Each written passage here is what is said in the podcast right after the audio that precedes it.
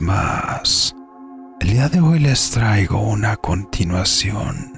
La semana pasada escuchamos la historia de Fátima. Si no la escuchaste te la dejo en la descripción o aquí arriba para que antes de que escuches este relato estés al tanto de todo lo que le aconteció. Pónganse los auriculares, suban el volumen y apaguen la luz, porque están a punto de escuchar historias y relatos en el umbral de la noche. Comenzamos.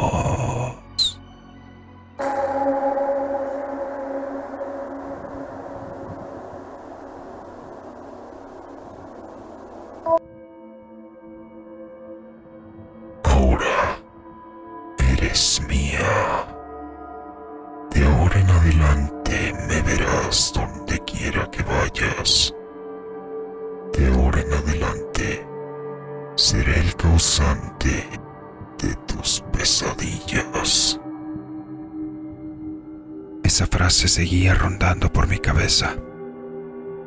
Escuchaba su voz en mi mente en todo momento.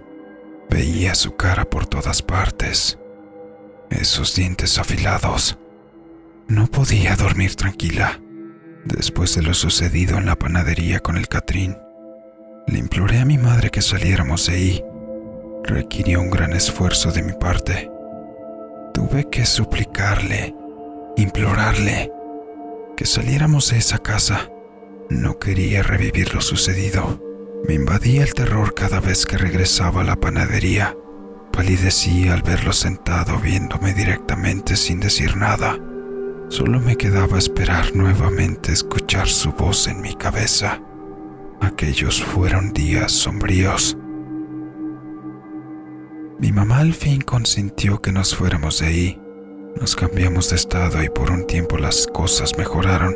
Pasaron unos cuantos años cuando un día mi mamá dijo, Hace mucho que no vemos a tu abuela, deberíamos ir a visitar. Mi madre no había terminado la frase cuando yo comencé a escuchar un zumbido en mis oídos. La escuchaba a lo lejos y todo regresaba, todo ese pavor todo ese miedo y la seguridad de que no estaría a salvo en la casa de la abuela. Traté de que mi mamá me perdonara el viaje hacia allá, pero no hubo poder humano que la hiciera desistir de la idea y aún menos que me dejara solas en la casa. Realizamos el viaje hasta Michoacán. Comenzamos a adentrarnos en el pueblo y nos dirigimos a la panadería. Era mediodía, así que la abuela debía estar horneando los panes. Para nuestra sorpresa, la panadería estaba cerrada. La abuela no estaba en casa.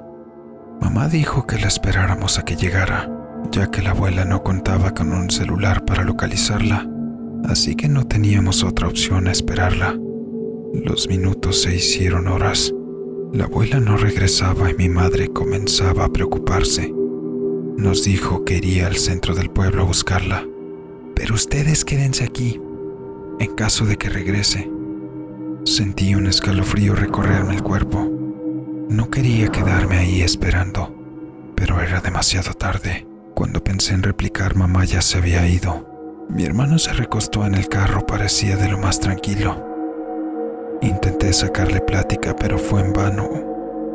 Él ya se había quedado dormido. Me comencé a decir que todo estaba bien, que no había de qué preocuparse. Intentaba ver al cielo, las casas, a cualquier lugar menos en la panadería. Como era de esperarse, el local tenía grandes ventanas para que los transeúntes pudieran ver el pan y se les antojara, y entonces pararan a comprar, por lo que yo evitaba voltear hacia las ventanas. Temía verlo ahí adentro, encerrado. De repente una ráfaga de viento me hizo estremecer. No era normal que hubiera aire en esa época del año. Estábamos en temporada de calor. Comencé a notar que los vellos de mis brazos se encontraban erizados y tenía la piel de gallina como si el clima hubiera cambiado. Y entonces pasó. Comencé a sentirme observada. Comencé a sentirme como aquella vez dentro de la panadería. Comenzó a embargarme un vacío en el estómago. Quería gritar. Quería huir de ahí, pero mi cuerpo no respondía. En ese momento sentí como una mano se posaba sobre mi hombro. Sentía las lágrimas a punto de brotar de mis ojos y escuché, Hija, ¿qué estás haciendo aquí? ¿Por qué no me avisaban que venían? ¿Y tu mamá dónde está? De seguro tienen hambre. Háblale a tu hermano. Vengan adentro. Acá esperamos a tu mamá. No daba crédito a lo que escuchaba. Volté con el temor de que el demonio se hubiera transformado en mi abuela. ¿En verdad eres tú, abuela? ¿Pero qué te pasa, mi niña? Claro que soy yo. Ve nomás tu cara. Algo te asustó. Estás muy pálida. Las lágrimas comenzaron a salir a borbotones mientras abrazaba a mi abuela. Mi mamá llegó poco después. Nos sentamos a la mesa. Era hora de comer algo. Empezamos a comer, pero yo seguía sintiéndome nerviosa. Y entonces mamá habló. Mamá, ¿dónde has estado? Te estuve buscando por el pueblo, pero nadie te había visto. La cara de la abuela se ensombreció. Parecía que no quería hablar del asunto. Se le veía renuente a contestar la pregunta, pero sabía que mi mamá sería insistente, así que contestó muy a regañadientes. Estaba en la iglesia, pero me gustaría que comiéramos. Más tarde podemos hablar de esto. Mejor háblame de ustedes. ¿Qué han hecho? Como era de esperarse, mamá no quería dejar por sentado el tema. Comenzó a preguntar que por qué en la iglesia pero ocurrió algo que no había esperado. Ella misma había cambiado el tema. En ese momento, algo me dijo que se trataba de la panadería, que se trataba de la casa. Ese día más tarde nos enviaron a mi hermano y a mí a dormir. De esa manera ellas podrían conversar. Me quedé junto a la puerta en silencio. Necesitaba escuchar aquello. ¿Recuerdas aquel día que Fátima sufrió un ataque de ansiedad? Bueno, nunca les conté, ¿verdad? Cuando tu papá y yo compramos la panadería y la casa nos sorprendió lo increíblemente barata. No quisimos indagar más y simplemente pagamos por el lugar, pero pasó que al realizar la limpieza de la casa y de la panadería cosas extrañas empezaron a pasar. Un día tu papá encontró unos espejos bellamente decorados y decidió colocarlos en la entrada de la casa. Yo estaba en la cocina cuando de repente escuché un terrible estruendo seguido de un grito de dolor. Salí corriendo donde se encontraba tu padre y lo encontré en el suelo se había caído de la escalera y se había cortado con los espejos en los brazos. Le pregunté qué había pasado. No lo sé, mujer. Coloqué bien la escalera, pero cuando estaba por colgar el espejo, creí ver algo, a alguien. Y en ese momento perdí el equilibrio, pero... pero... Fue como si alguien hubiera movido la escalera intencionalmente. No supe qué pensar en ese momento. La escalera estaba en el piso, los espejos hechos añicos por todas partes. Parecía como si un líquido negruzco brotara de ellos. No le dimos importancia y simplemente limpiamos los desechos de los vidrios. Le curé las heridas a tu papá y continuamos con la limpieza del lugar. Ese día bajamos junto al sótano y tu papá encontró una cajita de madera. Parecía guardar un tesoro. Estaba muy bien cuidada, pero algo no parecía estar bien. En el momento en que esa caja tocó mis manos, un escalofrío recorrió por mi espalda. Encontramos trofeos, trofeos de la masacre ocasionada por el propietario anterior. Yo no quería creer lo que veía. Solté la caja y subí a la panadería. Me sentía asqueada y desconcertada. Estaba pálida. Me recargué junto al horno y comencé a llorar. Tu papá llegó un minuto después. Me abrazó y consoló, pero teníamos que ir a la policía y a la iglesia. Cuando me estaba tranquilizando, algo dentro del horno captó mi atención. ¿Qué es eso? Ese palo. ¿Palos?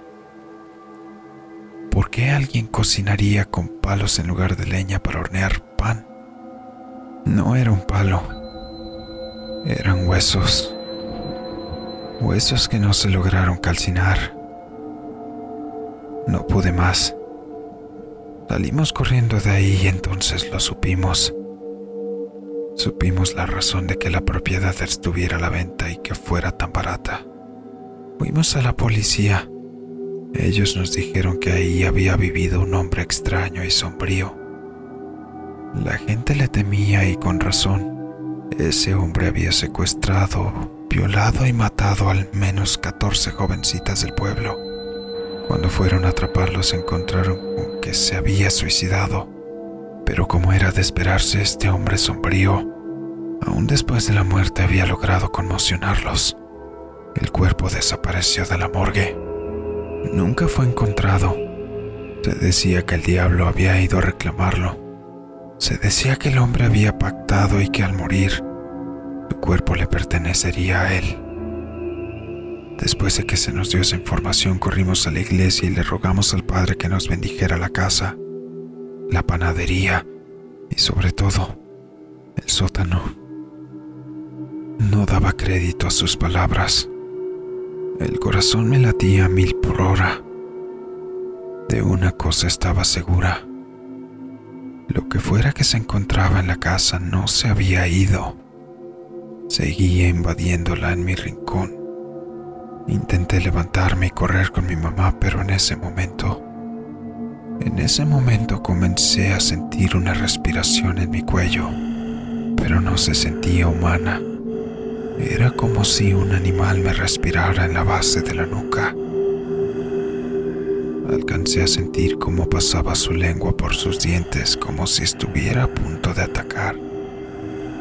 Lentamente comencé a voltear mi cabeza para ver qué era aquella criatura en mis espaldas, cuando sentí como una mano de largos dedos y con uñas afiladas se aferraba de mi cabello.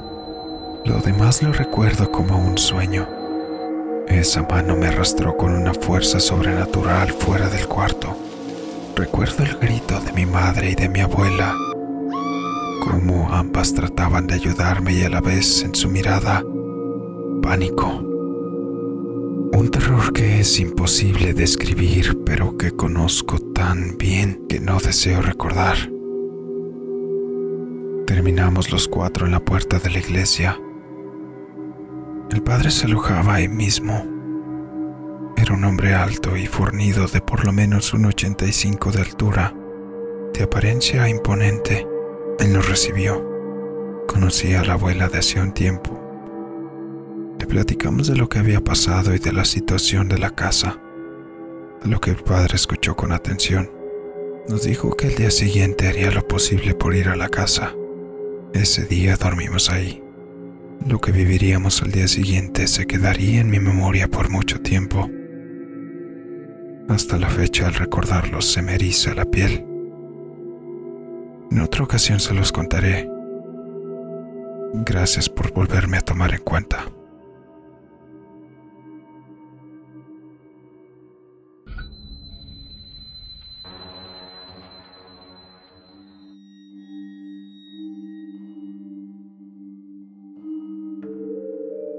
Y así llegamos hasta donde nos han hecho saber de esta historia.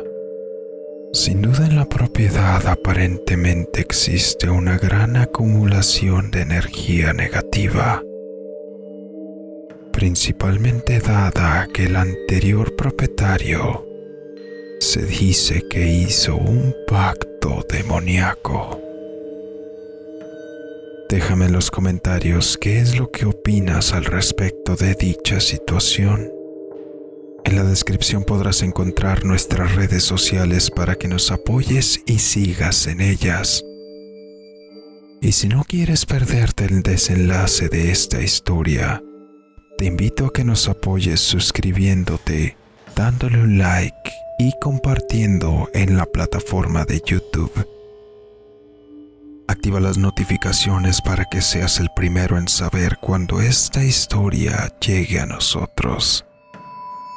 Asimismo te invito a que si tienes alguna historia o sugerencia para el canal, nos la hagas llegar a través de nuestras redes sociales o en nuestro correo electrónico dracotrx13 Todas las historias que llegan al equipo son tomadas en cuenta. Yo soy DracoTRX. Muchas gracias. Nos vemos.